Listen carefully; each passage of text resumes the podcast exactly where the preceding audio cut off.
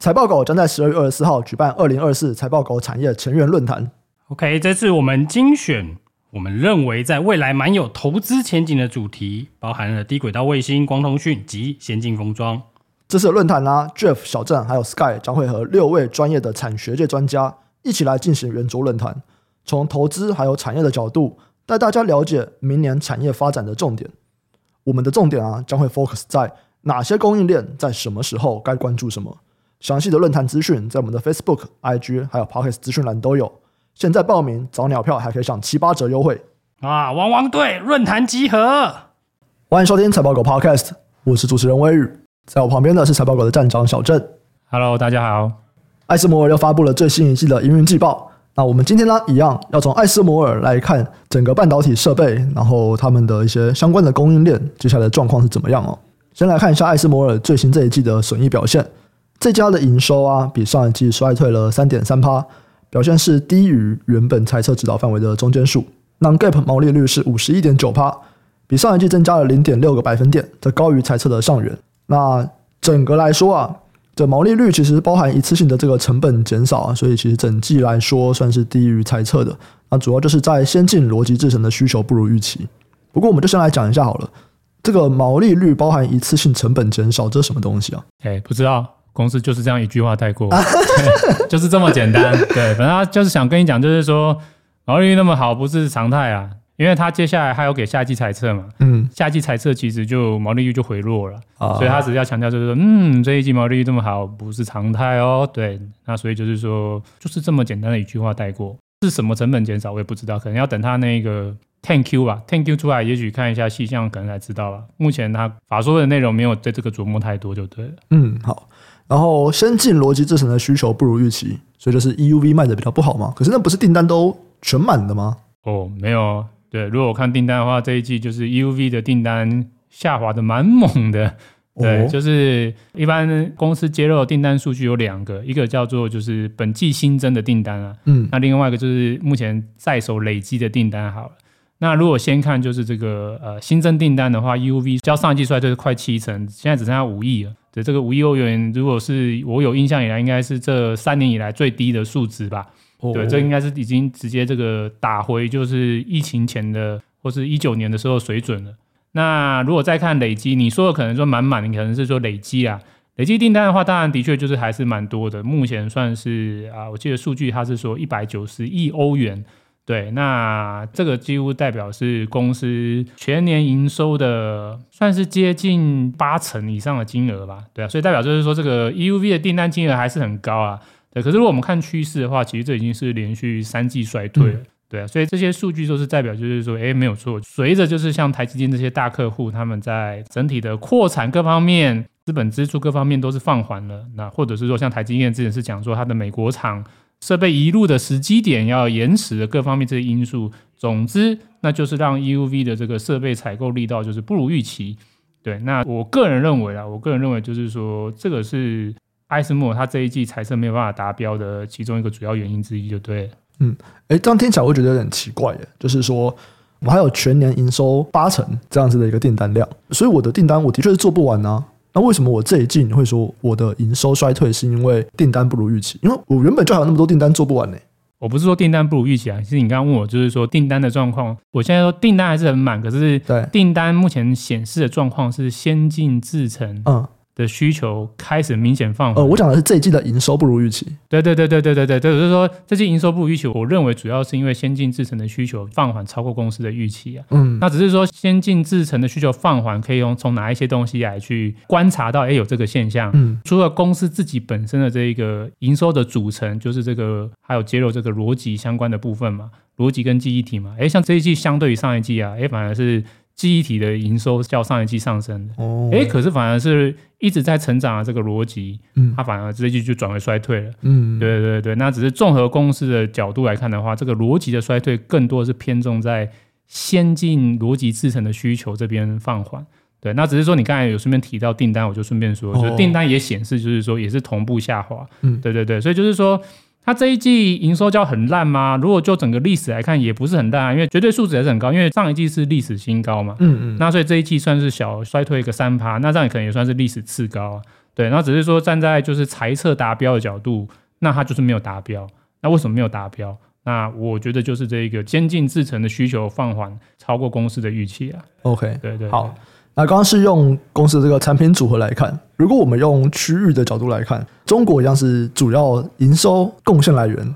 哦，所以这一季这个是不只是贡献来源哦，这个是一枝独秀，很猛啊！这一季就算是中国营收占公司的比重是四十六趴，哦，就是差不多就是五成的营收都来自公司，来自中国，来自中国啊，对，这应该是史无前例吧？以艾斯摩尔过去就是诞生到现在，应该从来没有一年或者一季曾经是就是中国的营收比重占到这么高了。对，那所以就是不只是比重很高，如果我们看它的数值成长，哦，也是很狂啊，就是啊，如果是这个 QOQ 跟上季比较的话，哇，那。这个中国的营收成长了八十一趴，那如果跟去年同期比较的话，哇，这个是成长了快三倍，两百八十三趴，对啊，所以就是说这一季这个很猛啊，对。那只是说这一季为什么很猛呢？那我觉得我们在先前的艾斯摩的可能几集的这个解析，其实大家有提到这个观点，就是说。我个人的观点其实是认为，就是说，虽然所有的公司都说哦，没有看到什么中国因为禁令的关系加速采购什么的，都是实质的这个需求来的。可是我觉得这有点好小啊。如果看这么猛的这个就是营收金额的话，我觉得一定有啦。就是说，应该就是因为大家这个荷兰或者是美国的禁令都预期应该会是在第三季底到第四季初要更新跟扩大。所以这些业者他们就要疯狂的，就是催货啦，就是说你赶快交货，赶在就是这个禁令之前出货，要不然我我可能会受影响。对，那所以就是说，我觉得这个是一个有点偏向一次性因素啊。对，还是说以后都会这样，我不知道。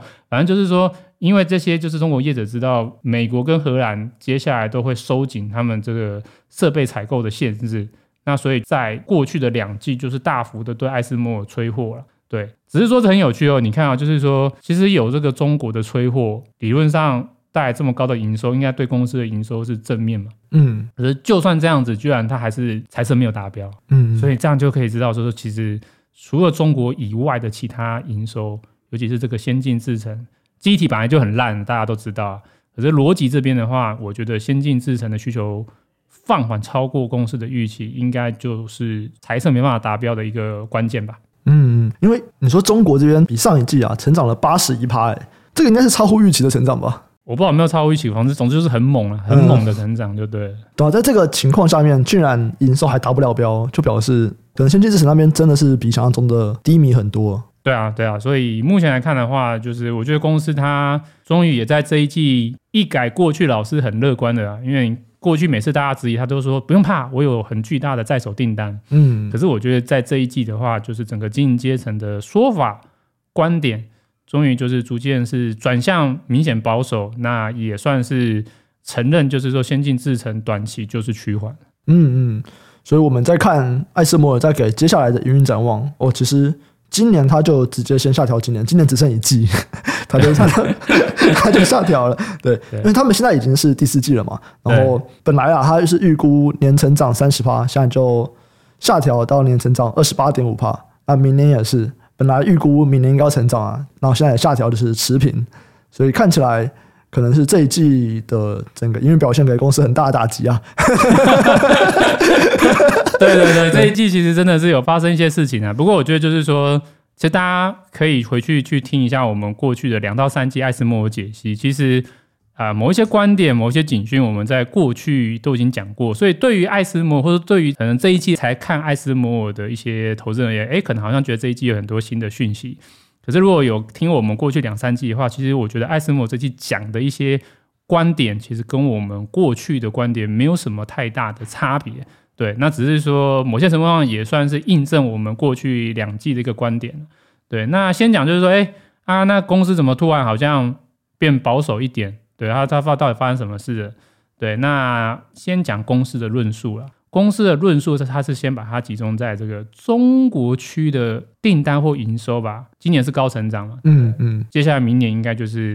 我觉得算是明示还是暗示嘛？总之就是说，大概就是明年中国应该就不会再这么高成长了啦。对，那公司的说法有两个，一个的话就是说，因为过去第二季、第三季中国的这个营收大幅成长嘛，对，他说这个主要是因为这个积压订单大幅的出货。嗯。对，就是他之前就是说有很多中国的订单，那中国的业者一直都没有办法被满足，所以就一直、哦、一直累积累积累积。然后他们说他们这两季就是趁着就是其他非中国的需求有回落，那他们终于有产能了，所以他们就加速的赶货给中国。嗯、哦，啊，可是说加速赶货之后，哎，这个订单差不多消化完了啦。嗯，所以说以他再来看说，接下来再往明年看，可能就没有这么庞大的就是中国的积压订单了。OK，对，这是他的第一个说法。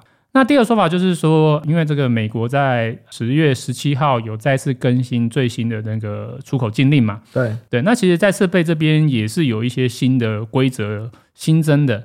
那其中我觉得最值得注意的就是对曝光机啊，对，就是说对这个就是曝光机，就是艾斯摩尔这个浸润式 DUV，我们之前有提到嘛，就是说。如果按照荷兰的那个出口的那个限制啊，艾斯摩尔会有一款浸润式 DUV，就是 NXT 一九八零 I 这一款，算整个浸润式 DUV 里面比较低阶啊，或或是目前最低阶的机型呢。哦，它属于低阶的。浸润式 DUV 里面的低阶，不是说它是低阶，就浸润式 DUV 又有分所谓的就是高阶、中阶、低阶。嗯，对，那这个是比较低阶，但是我记得好像是在八年前还是五六年前的机型，我有点忘了。嗯，反正它就是比较早出的机型的。那后来当然就是不断的在推出一些改进型的机型。嗯，对。那只是说，就是目前就是还有在持续生产的机型里面，那一九八零算是公司目前浸润式 DUV 比较低阶的机型。嗯，对。那只是说。之前荷兰的限制出来之后，进入式 DUV 有被限制嘛？对。哎，不过它限制的，如果呃以那时候的这个荷兰的经验内容来看，它都会是限制的是那个中高阶的浸润式 DUV 的机型。嗯。反而是这个一九八零 I 这个比较低阶的机型，刚好就逃过一劫。哦，所以它算是扣除掉禁令以后最高阶的吗？对中国而言，OK OK，对，对中国而言，就是扣除掉荷兰禁令之后的最高阶，嗯，他们能够买到的最高阶。对对对对对。那原本那个时候我之前就有提到嘛，就是说，嗯，这是个漏洞，对，因为就是说，一九八零虽然叫低阶，可是不代表它不能够生产先进制程。如果说我们先进制程按照美国的定义逻辑的话，是指十四纳米以下的话，嗯，哎，其实可以啊，因为台积电当初最早的就是七纳米，甚至也是用这个一九八零 I 去做，哎。是吗？啊，我不知道，反正就是说，可能就十四纳米以下，其实用一九八零 I 的这个机型配合多重曝光，其实也是可以做到了。这只是比较贵而已。呃，应该是说产出比较少，就良率比较差，所以比较贵。呃，算良率吗？对，或者产出啦。这个最大的改变是产出，但良率有影响。它当然某一些精细度、精准度会更好。嗯，对。然后当然就是说有一个蛮大的后续的机型 improve 是产出啊。对，就是单位时间你可以产出的这个曝光的量就更好。嗯，对对对。那原本就是说，我觉得这可能是一个漏洞。对，可是那个时候，大家如果去听前两季的时候，我那时候有提到，就是说，哎，我觉得这个漏洞很有可能会被美国堵上。嗯，对，因为以我们的观察，就是美中之间的冲突只有加剧，好像看起来没有放松的感觉嘛。嗯，对啊，而且就是说，后来又爆发这个算爆发吗？就是华为不是横空出世的一个神秘的麒麟晶片，然后都会谣言，就是这个是神秘的七纳米制程做出来的。嗯。那我觉得这个都会刺激到美中冲突之间的神经呢、啊，对，所以那时候是有个观点，我一起就是说，这个一九八零 I 是很有机会被封的。那果然就是在十月十七号美国的禁令公告之后，这个一九八零 I 的确受到限制了。对，所以现在很有趣，现在就等于是美国就是不管你荷兰的解释啊，嗯、我就出一个解释，我就把你这个原本的解释给算是盖掉吧。就是现在艾斯摩尔就是连这个最后一款就是浸润式 DUV 的机型，其实也必须要得到我美国方这边的许可，你才能够出口给就是我所限制的国家，那当然就是中国了。对，那所以就是针对这件事情的话，就是艾斯摩尔有大概讲一个影响的幅度范围了。他表示说，这个如果对比今年来看啊，就是说大概会是今年中国的出货量的，他抓差不多十到十五趴会因为这一个最新的美国禁令而受影响。所以这两个因素就是说，今年庞大的中国订单明年不会再出现，然后又再有一个就是美国新增的这个禁令，加上就是之前荷兰的禁令，会导致它浸润式 DUV 有蛮大的一部分是没办法出口给中国，会受影响了。所以这两个加起来的话，那就是说，哎，它的这个中国需求明年看起来就是会衰退了。对，那我觉得这个符合我们预期嘛。我们之前就认为就是说，这个出口禁令有可能会再升级啊，这个会影响到艾斯摩明年的展望。所以这是一个第一个因素啊，或者我觉得也是这一季法说会里面提到一个相对重要的资讯。嗯，这个大概占多少啊？占他们的营收比重？呃，如果说今年先讲今年中国，今年中国我自己推估，我觉得大概中国营收占全年艾斯摩营收会到三成。你说整个中国区域会占艾斯摩尔的三成？对，如果是今年，嗯，嗯，对，然后又说三成里面有十到十五趴，嗯，明年可能会受到禁令的影响，就没办法再出货给中国了。哦，对，那所以这样的话就是差不多是就三到四点五趴。对，三到四点五趴，对，它是这样抓，对。不过这个是出货量，它是抓出货量。哦。对，那如果说这个营收是出货量乘以 ASP 嘛，就单价。这个也是中国能够买到的最高阶，所以应该是比较贵的吧？对啊，对啊，对啊，对啊，就是相对啊，因为其他可能还可以买到，可能就是什么什么干式 DUV 啊，对啊，或是什么，那个那个理论上就比较低单价。对。所以如果考虑上，就是说这个产品也被禁的也是比较高单价的。所以我个人是抓，就是其实对它明年的全年影响啊，如果说这个部分的话，如果说公司所说为真，会影响整个中国出货量的十到十五趴，那相当于我认为就是对它艾斯摩明年全年营收的负面影响，大概我抓是高个位数。嗯嗯，对对对对对，就是出货量是中个位数，对，那可是营收影响，我觉得可能会是高个位数吧。嗯嗯，对。好，那这边是在讲。过去这几季啊，最主要的成长力道就是中国这边。那还有一个是这一季衰退比较多的先进逻辑制程。啊刚好聊到嘛，他们新增订单减少很多。对对啊，所以就是说，其实这个我觉得也没什么好意外的吧。因为如果有听我们前两季的观点，我们就一直在强调这一个嘛，就是说，因为这个 EUV 放缓也不是这一季突然放缓啊，就是如果实际看在手订单的话，这算是第三季放缓了。嗯，所以，我们其实在今年就是艾斯摩尔第一季的季报解析，我们那时候就已经直接提出警讯，就是说，二四年艾斯摩的营运会算是不如预期，或者是说会负面因素明显增加。那当然，我那时候观点是说，我觉得会是落后整体产业平均。对，那当然，我觉得目前就是公司给的 guidance 算是有点出我的预期啊，就是说，他甚至直接预期就是说，他是直接持平。那所以就是说。一大原因，先进逻辑制程需求放缓，导致它的这个 EUV 的销售可能在接下来的一段时间短期啊，会明显放缓，对，或者是说就是不会像之前这么积极的成长啊。再配合上就是刚才前面说的这个中国的营收放缓，明年会更为明显。那这两个叠加，我觉得就会是让它下调明年二四年的营运从成长变为持平的一个主要关键。嗯，哎，有一个问题，我不知道我们在前几集有没有问过。嗯嗯，就是以前我们有提到说，像这种 EUV 它可能是战略型的物资，嗯，所以就算经济不好，公司还是会买，因为它就是战略型物资。对，哎，那为什么它还会衰退？好，好，好，那站在我的角度的话，就是说这个战略性物资有两种，一种可能就是说为了我的就是制成，我所必须采购；嗯、另外一个是为了我的产能增加。嗯，那如果按照公司或参考这些设备厂，就是说目前大部分的公司啊。他们对于这样设备采购啊，还是持续的这个所谓的因为技术或制成竞争力的推进，这个我还是有持续采购。OK，可是对于就是说这个扩张容量的这部分，对，看起来就是说是暂停的，哦，对，就是逐季改变。那之前可能是放缓，啊，可是到现在可能就是说就直接就是暂停，我就不拉了。嗯嗯，对对对对，所以这是第一个观点。第二个观点就是说，我们在讲这种放缓，其实都是一种相对啊。就是说，哎、欸，是相对之前是放缓，或者相对预期，我预期会觉得很高的成长，可是现在可能低成长或者不成长，那就是比较负面一点。嗯，而其实绝对金额还是很高。然后先讲，就是说这个不是说它这整个 EUV 的业务变超烂哦，没有，它 EUV 的业务其实就觉得金额还是很高，还是很猛。那只是说以刚才我们说的这个相对预期的原因，再加上就是说这些。订单啊，它也不是说哦，因为我现在营收不好，我就全部都加速在明年出，没有办法。像公司有提到，就是说它的 EUV 就算要出，以目前就等待时间也是要十八个月。嗯，对对对，就是说它现在账面上看起来非常庞大的那一百九十亿欧元的订单，其实也不太可能就全部在明年认列。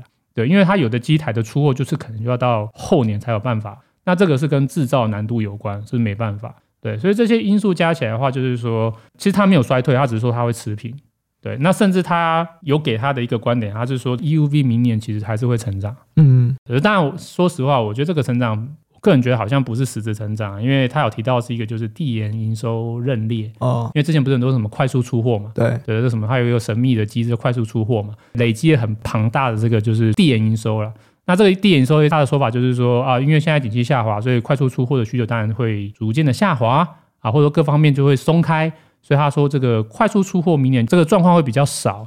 那他的递延营收，他觉得很大一部分就会在明年认列，对，所以这某些程度上，这个营收成长，我觉得还有很高的因素，可能纯粹来自于这个会计因素，嗯，不是实质营运。那如果是实质营运，其实公司它也就是直接承认，就是说，嗯，我觉得我的 EUV 的出货量应该也是会减少吧，嗯，对啊，对啊，对啊。那综合以上来看的话，就是说，可能大家原本对 EUV 的预期就是说，它是一个这么关键的东西，所以大家是抢着要。所以它会一直高成长、高成长、高成长。嗯，那现在从高成长的预期变成就是可能是持平啊，或是低成长，那大家就会觉得不如预期。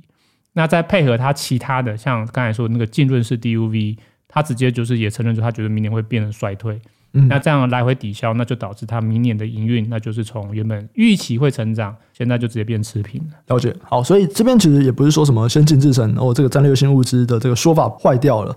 它比较像是说，哎，绝对金额还是很高，它还是有成长，只是成长没有大家想的那么多。对，它还是成长的。然后再来就是公司在做研发这边的投入，哎，公司都还是有投入，只是我现在我不会大幅的扩增我的产线，或者是大幅的去扩产，因为可能终端需求没有那么强。但我在研发，想办法去做到这个制程的领先啊，做到下一代制程，这东西需要买的设备，公司都还是有买，都没有停下来。对啊，其实这个某些程度上就要讲一些有趣的事情啊，譬如说，先讲大家都知道这个。营收会计是可以有一些操弄空间的，对吗？往前往后调啦。对对对对，所以譬如说我我先讲说，我们讲就是说，叉叉电或台叉叉好了，他可能要买 EUV，对不对？可是他可能就是最近受到股东压力很大，对不对？嗯，他还是要这个 EUV，可是他可以先说我这个 EUV 怎么讲？这个机台一入厂房，或者是说认列在我的就是报表上面的时机点，我可以延后啊。嗯，有延后的话，我的这个折旧各方面可能就可以延后嘛。嗯，对，然后所以我这个短期比较不好的业绩，对应到就是这个不会马上有这个新的折旧加入进来，看起来报表就漂亮一点嘛。嗯，对对对，所以某些程度上这也是一个类似的因素啊，就是说，其实他们这些订单可能这些主要的公司都会说，你要你要留给我，你不要给我移走哦。嗯，然后他又会跟上面就是说，哎，虽然留给我，可是我跟你讲，我实际上给你拿货的时间点，我可能原本说是。今年第四季或明年上半年，哎，我现在要跟你瞧一下啊，我们可能要瞧到可能是明年下半年或者是后年上半年。对，哎，可是这个订单我还是要，你不能够把它转给别人，我还是要，我还是会预付一些预付款啊，或者嗯，对对对，所以这就有一个有趣状况，就是说，你说这个没有需求吗？还是要啊？可是说它能不能够在短期就马上实现出货，变成是它的营收或利润？不行，对，它就只能压在那边。对，那为什么他要被客户这样予取予求啊？没什么好说，因为先进制程的客户比较大，对啊，大这么多，然后就只有可能就只有三家可以跟他买 EUV 吧。嗯，对啊，就是潜在要买的中国又美国又不让他买，对啊，那所以他也只能听客户啊，对啊，所以我会觉得这些东西都是一些因素啊。当然 EUV 还是很关键战略性因素，对。可是如果我们纯粹站在这种就是会计营收的角度来看的话，嗯，它会有很多的因素会导致它会被变化，嗯，对。好，那刚刚其实讲的这两个都算是比较负面的，对艾斯摩尔来说。可我们其实看到下游的终端需求其实已经开始有点要复苏的感觉，至少我们看这个 PC 这边 APC 最近算是超乎预期的强啊。对啊，对啊，对啊，对啊。所以我们去看下游的这些 PC 市场，看起来有在变好啊。手机我还不确定，对。那要不要来讲一下说，诶，所以我们去看到下游的终端需求目前的状况怎么样？那假设说，哎，手机接下来也要复苏了，那半导体设备又是在什么时候要复苏呢？好啊，好啊，对，那因为刚才讲的都是一些负面嘛，好像愁云惨雾嘛，对，可是其实是有一些曙光啊，但是曙光比较是在下游。其实如果就本季的一些资讯，因为刚好就是那个。艾斯莫开完法说会之后，他的大客户之一的就是台积电，也就开法说会了。那其实透露的讯息，我觉得并不算悲观了。虽然就是说台积电没有追加资本支出，对，因为对于就是设备业最重要是这些客户的就是采购预算嘛，就资本支出。那当然台积电还是维持原本的资本支出。可是我觉得如果再更往前，就是台积电的客户的这个下游的状况的话，诶，我觉得其实台积电。后一些讯息，我觉得算是正向的。那像台积电就有提到，就是说他觉得，就是这个魏总觉得，就是 PC 跟手机近期有急单的涌现这个现象。那站在台积电的经营阶角度，他们认为这个是一个接近落底的一个早期迹象。对，所以就是说，如果站在这样角度的话，其实台积电会认为，就是说他们现在更有把握，就是消费性的电子市场，主要是这两大手机跟 PC，应该去库存就会在二三年底，就第四季就这一季就结束了。对，就算是终于没有再延后了。对，因为就是台积电从原本的第二季是谷底，然后延到第三季，然后后来又说可能要到第四季，终于到这一季看起来就是说，哎，没有再往后延了，而且有提出一些比较正向的观点，就是说，哎。他觉得就是以他们自身制造业的观点，诶，他觉得就是 PC 手机有就是落底的早期迹象，对，那我觉得这是一个蛮正面的资讯啊。那如果再对比我们在更早之前，我们有先聊过美光嘛，那美光也是提到就是说哇，这个记忆体的其实就是位元需求跟报价都已经反弹啦。那为什么会反弹？就是也是一样，就是说这个手机跟 PC 这种消费性市场在记忆体的角度啊，也是加速好转。所以他们已经看到，就是记忆体下游的这个位元需求跟报价都已经明确的，就是反弹，或是现在就是处于上升之中了。所以以这样的角度来看呢、我觉得大致上应该市场或我个人都会预期，就是说消费性电子市场应该就是会在年底前，也就这一季就是落底啊。对，那如果这一季落底的话，那如果往明年看，当然就是从谷底往上，明年就是一个成长的一年啦，会加速的回温。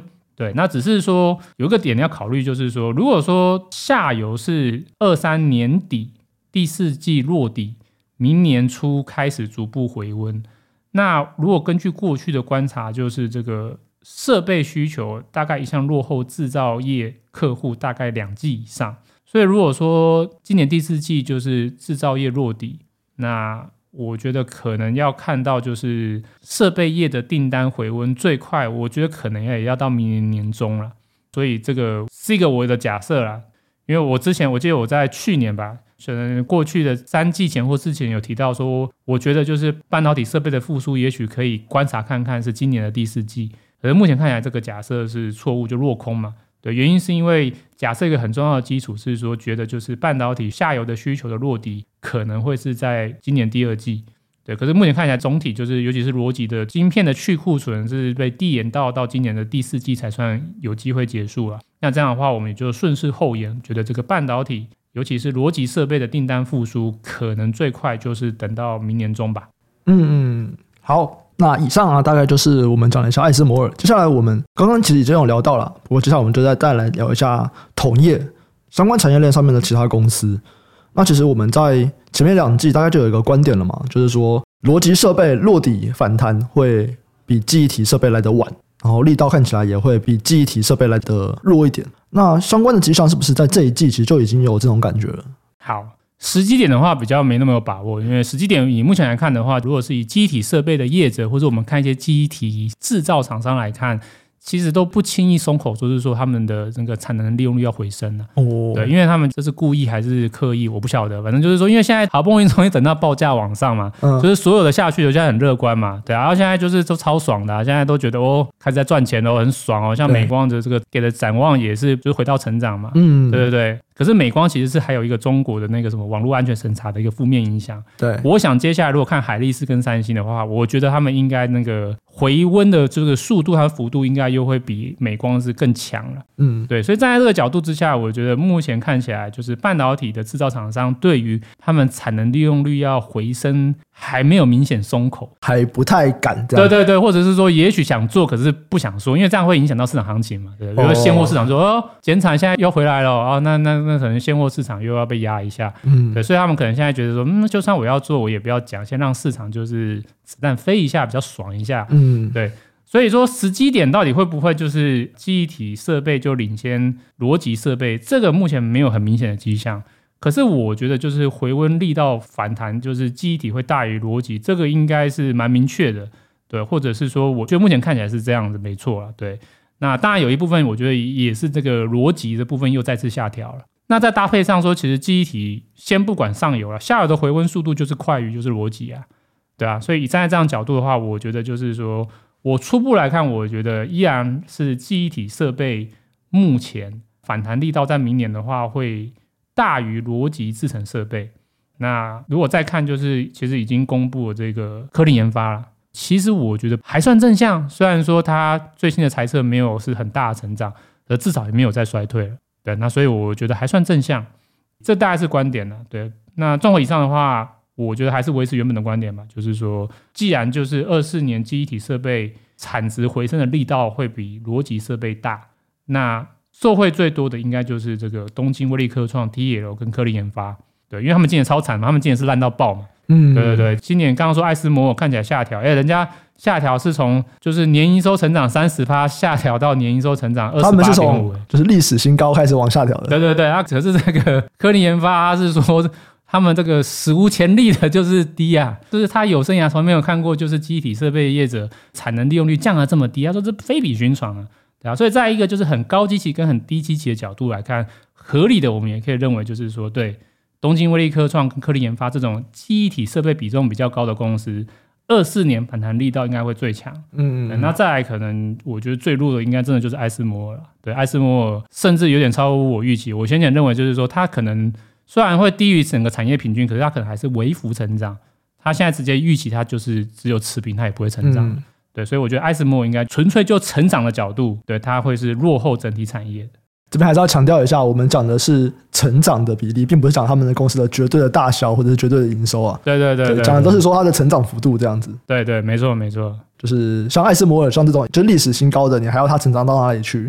就算很好，也很难一直这么高成长嘛，对不对？对啊，对啊，这个预期差。如果我们来回顾一下去年第四季，它给的还是很兴奋。嗯，对对对对，然后只是说它现在就变保守了。那像这种从很兴奋变保守，哦，那这个市场，就算你是什么龙头公司，就算你是好公司，就算你获利还是不错，估值可能还是会有一些影响啊。对，嗯，所以这个是投资人要稍微注意一下。嗯，好，那再来啊。我们刚刚聊到说，就美对中的禁令再次扩大嘛，原本的浸润式 DUV 在艾斯摩尔里面算比较低阶，可是已经中国可以买到的最高阶了。这个 NXT 一九八零 i 它现在也不能买了。那这个东西对中国它会有什么样的影响吗？然后这是第一个，第二个就是说，那有没有会影响到相关的台股的供应链会怎么样？好啊，好啊，好。那我先讲结论，初步感觉啊，我先讲初步，我觉得是。可能没有太大的影响，嗯，对对，初步啊，初步感觉啊，对对对。那我先讲，就是说，先第一个问题就是说，美国听到不会很开心的，这美国听到感觉不会很开心的。对，这是好问题，这是要看后续怎么讲，或者说，我觉得现在各方对于美国禁令的解读有点不太相同啊，所以我们来看一下到底是怎么回事好了。对，那先讲就是说，因为现在艾斯摩尔就是他现在等于就是他所有浸润式 DUV 都不能够出口给中国嘛，感觉都会被限制啊。可是这个浸润式 DUV，它又不是只能做什么十纳米或七纳米、十四纳米，它其实也是二十八奈米跟四十五奈米的，就是目前啊，目前制成主要的这个使用的设备。那所以就是说，诶，那这样子连这个浸润式 DUV 1980i 也被禁，那是不是说中国这个二十八到四十五奈米的制程就要垮了呢？初步如果先参考艾斯摩尔观点啊，公司说不会，这个没有影响。对，为什么？因为我觉得艾斯摩的说法蛮有趣的，他是说啊，以他们的对于这个禁令的认知啊，他们认为这个禁令它是针对目标限制，它不是说就是整个设备我全部就是预设不能出口。他的说法有点像就是说，这个一九八零啊还是可以出口给某些中国的公司哦，可是必须要是做成熟制程的公司，如果是先进制程的公司，它不能出货。对，因为美国会说这个你不能出，而如果说是成熟制成的，他说美国会让他出，这合理吗？因为他们这马上就有成熟公司改做代理商，哎，这个就是好问题嘛。对，就是现在艾斯摩尔观点是说，我觉得我受影响，我只会是先进那边受影响啊，我成熟这边我这个市场还是很好的，需求还是完整无缺的。对，那他的说法是说，为什么？他是说哦，因为这个一九八零还会进入 DV，就算被禁了，对他这个也是针对先进制程，他说成熟不会被禁。那你刚刚问好问题嘛？难道不会这种可能吗？就是说，那中国不会就是先叫就是做成熟制程的公司先进来，然后再把这个设备再弄给 对啊做先进制程的，这样不就破解了吗？嗯，对啊。所以就是说，站在这个观点，我觉得其实我不是很认同艾斯莫尔，或者我觉得就是艾斯莫尔就是因为这样子，所以他要一直不断的就是改变他对市场的说法。对，一下就说他没问题，一下就说哦，我只受到一点影响，一下就说哦，只有先进制成受影响，他会一直不断的改。对，我觉得原因就是因为他一直他逃避，是逃避吗？或者说我不知道，或者是说他觉得这样子讲就是市场会比较放心吧？我不晓得啦。而站在我角度，就是说，我觉得如果你是美国官员，你会那么笨吗？嗯嗯，除非你有种种好处吧，要不然你应该是不会这么笨吧？应该想到就是说，中国的成熟厂商买进了，有可能也是转给先进制成的厂商嘛。对，所以我觉得应该没那么笨啊。对对对，所以就是说，我觉得很有可能要想那个最坏情况，就是说，一九八零 i 真的就是不能够出口给中国，之后美国就是完全不许可，就算说你是中国的成熟制成的厂商，你买一九八零 i 我也不许可。我觉得很有可能，对，就是站在他们这种就是主管机关裁决，我觉得很有可能就是，我就主观就是不给你，对，只是说就算是这样子，如果站在我的角度，虽然我不同意艾斯摩尔的观点，可是我觉得应该还是有机会，就是让他的这个成熟制成的营收不受影响，因为我觉得去换个方法，就是这个方法其实已经有人用过，就是 NVIDIA 哦，H 一百不能出，我就弄个 H 八百，嗯，对啊，对啊，那所以一样就是艾斯摩尔也可以做，我一九八零不能出给你，我难道不能弄个？更低阶的，比如说一九六零系列或一九五零系列吗？对，因为其实是真的有一九六零、一九五零系列，嗯、对，就是在一九八零还没有出来之前，其实就有一九六零跟一九五零系列，而那一些就是系列，他们其实目前来看都是可以应用在二十八到四十五纳米的制程，同时按照他们的规格，也的确不在美国的这个目前最新的禁令的限制之中，只是艾斯摩尔现在停产了，嗯，对，他过去有出这个型号，现在停产了。所以它的最低阶的就顺势就变成是一九八零 i，嗯，所以我觉得其实这个东西要去规避很简单啊，就是说好一九八零 i 到最后真的不能出了。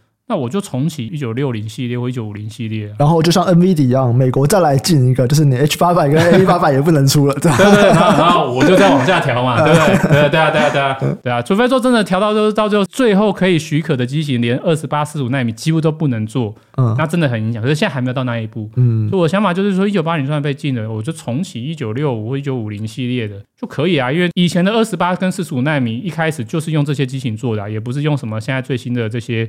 一九八零或是两千以上的机型，以前做还不是产能也是做的下下叫啊，对啊，那现在只是说艾斯摩尔它停产了，对，它当然是优先卖这个就是更高规的。可是既然现在上有政策，我下就可以有不一样的对策嘛，嗯，所以我的想法是说，其实也没有那么难规避啊，就是说它只要再重启这一个，当然重启也许是需要时间，我不知道，可是我认为就是说，其实它只要再重启这个比较更低阶的浸润式 DUV 的机型，其实就可以就是规避这个问题啊。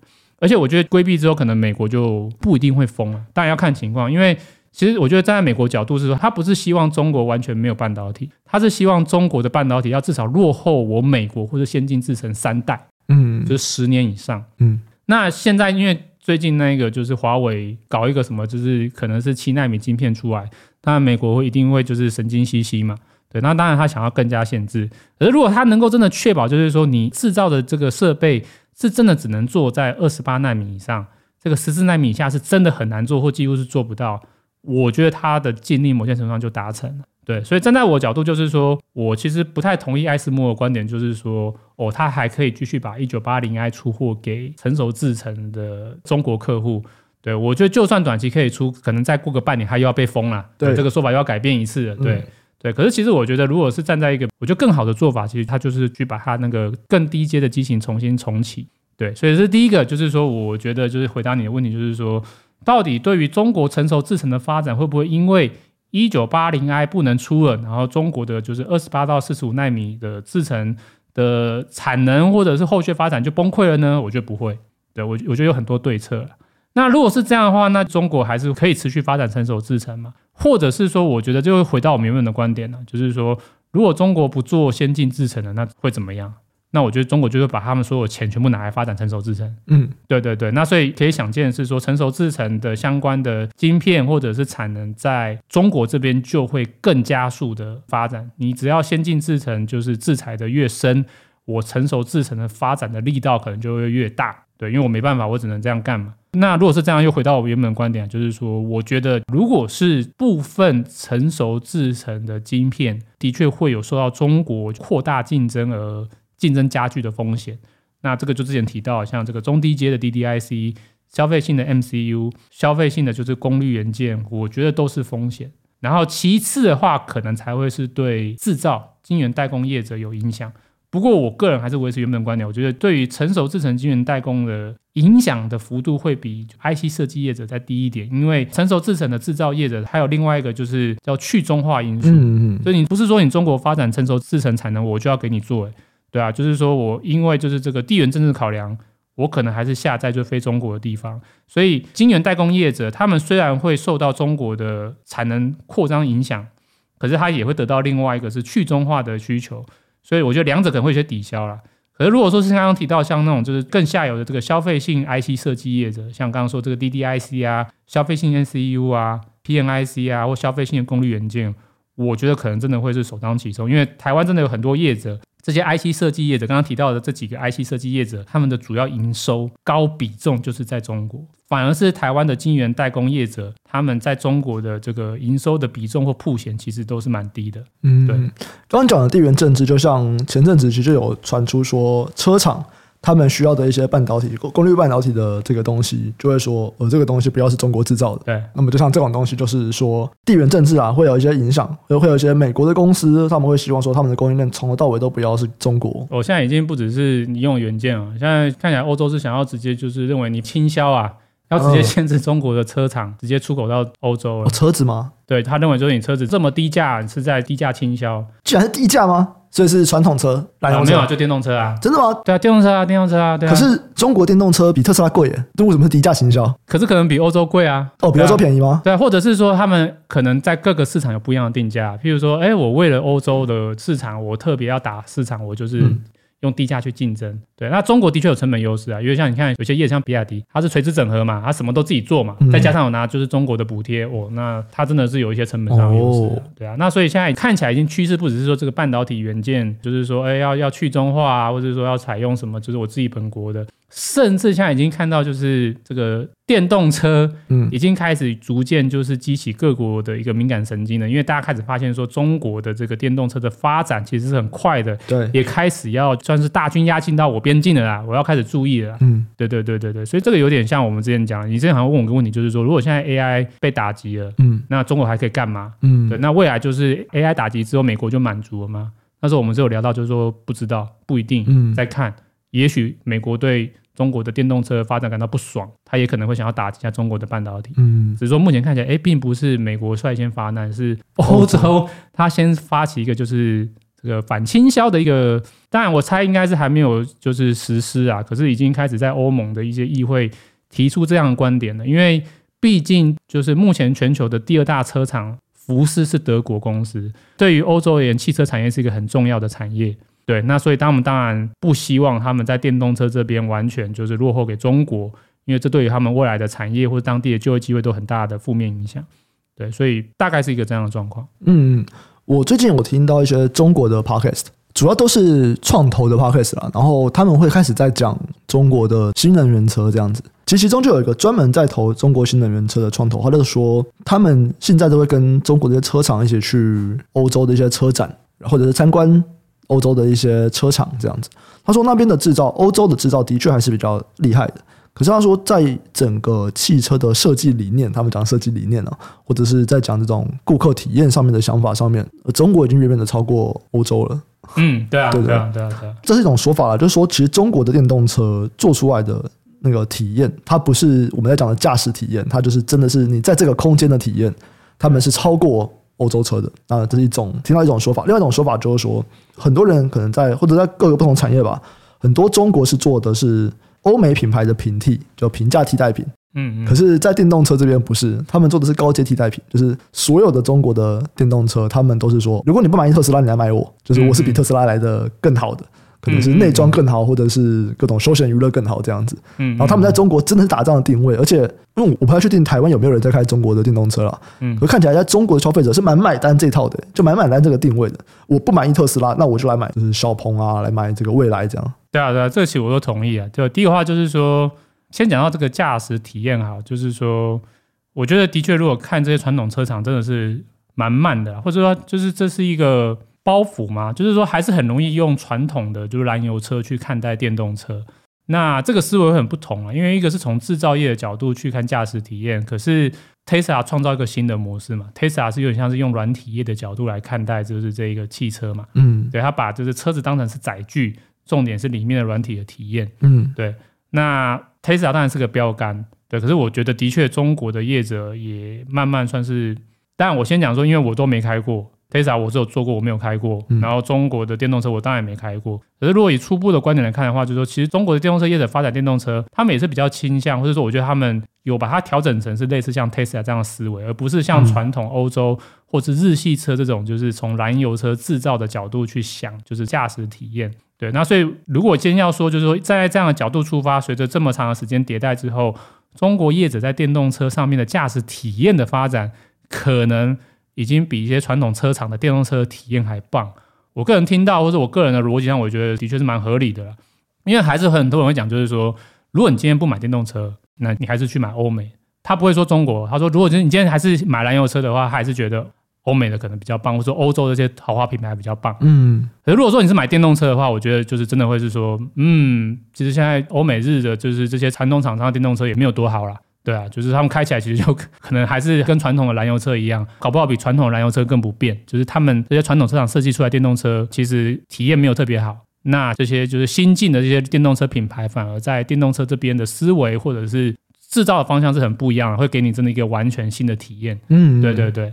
那至于你刚刚第二个话，就是说，你说这个中国本身对于他们在燃油车的话，可能还会有这个欧美这个品牌迷失。如果是电动车的话，他们其实对于中国的品牌已经算是很吃得开了。对啊、呃，我觉得这个我认同，因为看数据就是这样，真的就是这样子。对，或者他们自己目前也是满满的，就是我不知道啊，就是说。虽然我觉得可能有一部分是爱用国货的这个因素影响，可是我我觉得应该不至于爱用过国货到就是无脑什么都接收了。我觉得应该还是很大部分在就是说他们就是实质真的觉得，对我们国家目前产的这个电动车，相比我过去可能，譬如说我以前是开就是 BMW 的，我可能电动车我第一个我会想看看 BMW，可是我觉得也许中国的真的他们感觉到就是说，就算是这些欧洲的德国品牌，他们在电动车的开发。就是已经不如，或者就是慢他们自己中国品牌业者一个很大一步了。对啊，对啊，所以我我认为的确，第二点我也是认同的，嗯、因为看起来就是这样，销售量就是这样子。嗯嗯，所以台湾是不是还买不太到中国的电动车啊？哎、欸，其实这好问题，我不太知道。可是我知道台湾最近就是对有一款中国品牌，就是在燃油车这边非常的，它是燃油车，应该也是有出电动车或者是这个就是油电的啊。对，有个叫 MG 的品牌。对，这你不知道，就是这反正这这个是中国的品牌，它应该它原本是英国还是欧洲品牌啊？后来被中国买下来，对，然后现在就成为中国品牌之后，然后今年吧，我记得今年上半年就是整体销售在台湾非常好，对对对，所以先不要讲，就是中国是不是能靠电动车敲开台湾的市场？我觉得先不讲电动车，就是如果靠燃油车，其实我就有看到中国有在敲动台湾的市场，嗯嗯，对对对对，而且就是说，我觉得。这个是一个，除了就是中国之外，我觉得就是韩系的车厂也是一大势力啊。对，台湾早期最喜欢日系的，然后再可能就德系吧。对，可是如果看今年上半年的话，或者说看这几年，其实我觉得韩系的车子，还有像中国的 NG 哦，我觉得其实在台湾的销售的接受度已经越来越拉高了。对，那 NG 打是什么策略？那不用讲，就它就是真的超便宜。对，就是同样的价格，人家可能就是东减西减，那 NG 就是哇，给你就是几乎人家的中高规了。那再来，如果说电动车的话，我不知道电动车如果以目前来看的话，台湾人最爱的还是 Tesla。嗯嗯，对，Tesla 在这边还是一枝独秀。然后其次的话，似乎是 BMW。哦，对对对对对对，所以我不知道，我觉得也许台湾人。相对中国会有一个差别，就是说可能对于这个国家民族的认同，会导致买中国车有一点点点点的阻力。我觉得这个，你觉得在价格面前都是都都是无意义的事情。应该说，我觉得在这个中华文化底下，大家都应该都没有那么强的民族性。OK OK OK，好好好。可是我我不知道怎么样，可能是说，也许他还没有进到台湾或者怎么样。不过就是说，目前反正就是台湾看到就是说，电动车最强就是 Tesla。对对，而且 Tesla 在台湾的销量还是持续上升。对。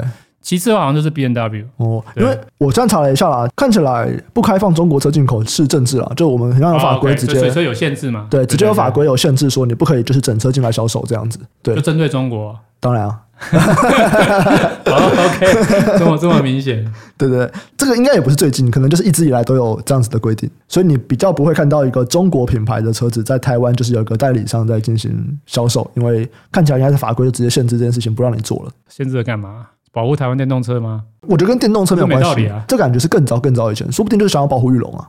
哦，可是中国的燃油车有进来啊？有吗？我刚刚说那个 NG 就是啊。它其实这个东西是有争议的。哦，是啊，你说它进来，有人认为它是不符合法规啊。呃，不是，它的争议是说它到底要不要算在中国车？它毕竟曾经是英国的公司嘛。哦，可是只是说它的背后买家是中国。对对对对对对对对对。哦，所以它其实它可能不是说，哎，我是中国车厂这样子的名义进来的。OK，各个就是中国品牌现在知道这件事情啊，所以 要卖台湾就是去欧洲弄个品牌再来台湾卖就可以了，好像就这么简单。对这个干好智障的法规啊！这个小鹏未来 考虑一下，因为你说台湾会不想用中国的东西吗？我觉得看大家使用小米的样子，我觉得非常哦，对我是看不太出来，台湾人感觉很喜欢用小米啊，然后 OPPO 也卖很好啊。其实我觉得这是好问题，因为其实，在那个 NG 那个时候还没正式销售，只是说要进台湾之前，这在网络上有很大的评论。嗯，那那时候评论真的有人有人就说中国车、欸，哎，嗯，对，其实台湾人对于品牌还是很大的成见，比如对韩国车也是，嗯，说现代 Kia 真的吗？我觉得有讨论都是好事啊。我觉得 我觉得都有融合了一点点民族的情绪在里面。韩国车呢？嗯，对啊，很想打败韩国呢，这样买这样对吗？对啊，或者什么中国呢什么的。而其实真的进来之后，我觉得真的就是价格跟销量就说明一切啊！我觉得站在价格的面前，刚才说的那个什么民族性或品牌意识，其实他妈的一下都被价格就是打得灰飞烟灭啊！嗯，对，所以我同意你的观点啊，对，只是说对，就目前反正还没发生。那目前就是 Tesla，反正因为 Tesla 反正也很积极降价嘛，对对对对，就是目前台湾看得到这个 Tesla 就是卖的很好。然后如果要再更高阶一点。啊，就是说，我我现在想要买电动车，可是我想要买豪华品牌的，嗯，可能就会看到 BMW 或是那个保时捷，好像也是卖的不错。可是因为这种就是高端品牌比较不准的时候，他们本来就不是以量为关键，嗯、他们比较在意的是量跟价格加总的总产值。对，所以总销量的角度来看的话，对，如果今天台湾开放中国对岸的就是电动车进来，我觉得。我不知道逻辑上，我觉得也有可能就是重现这个 NG 吧，一样就是在价格的，就是这个优势面前，台湾的还是很买单吧。我觉得啦，嗯，我觉得这个东西应该是看不太到了，至少以这几年来说，对啊，嗯、因为不太有理由就是在现在这个时间点去解开对中国的限制吧。当我们的关系变得逐步紧张，哦、我要解开限制，看看下次选举的结果如何喽？我觉得应该不会吧。对，对啊，保时捷电动车，我想到之前有一个他们那款电动车在台湾有一个广告。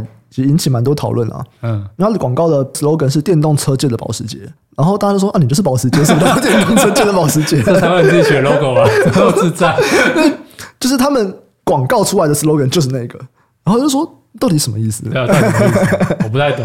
对啊，就是嗯，那、啊、你就是保时捷，为什么电动车？什么电动车界爱马仕，我还可以稍微了解一下。啊、你就是保时捷这些公三小。对啊，对，讲讲中文吧。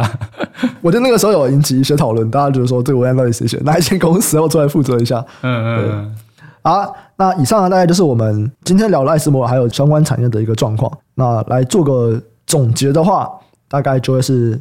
前面稍早提到的整个逻辑制成的设备，它的反弹回温力道会低于记忆体的设备产业，所以相对来说啊，记忆体比重比较高的这些公司，他们相对于今年来说啊，明年的增长力道会比较强。那再来就是新一波的中国禁令，那对于这些在中国比重比较大的这些消费性 IC 业者，他们可能会有一些负面的作用啊，因为中国就开始中长期啊，中长期的角度啊，短期也在发酵。说实话，嗯。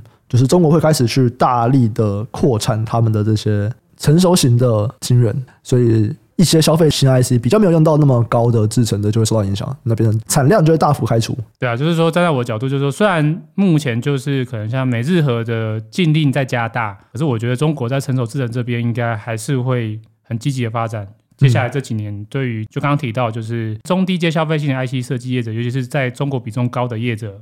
哦，这个压力应该还是会很大。全部都要被踢出中国，全部国产化。嗯，就看你的民族认同。我不知道啊，其实我也很好奇，到底就是说，对岸他怎么来去评估台湾的公司，到底算不算是他们？就是哦，到底算不算自己？他不是说我们是他们一部分吗？哦，那为什么就是国产在地化，他又可以区分是台湾还是非台湾？也是有道理。好问题，对，好问题，对，因为有时候我也不太确定他们判断的，有时候觉得这个公司好像。他们应该会判断是属于他们那边的，哎，可是可能就被影响，所以我还不是很确定他们的标准是什么。哎，可台积电被归在他们那边啊？哦，真的吗？就中国那个媒体有那个排名啊，就是说什么啊，中国的半导体，中国的 全球第一啊，对啊，我知道，对对对，就台积电被归类在他们那边。有需要我们的时候，我们就是他们的；对对，然后不需要我们的时候，就被踢到一边。对对对，就补助可能就比较不会有这样。OK OK，当然不可能，我们是拿不到的。对。好啊，那以上呢就是这一集的一些观点。那对于这个系列有任何的问题，都可以留言和我们询问。我们就下期再见，拜拜，拜拜。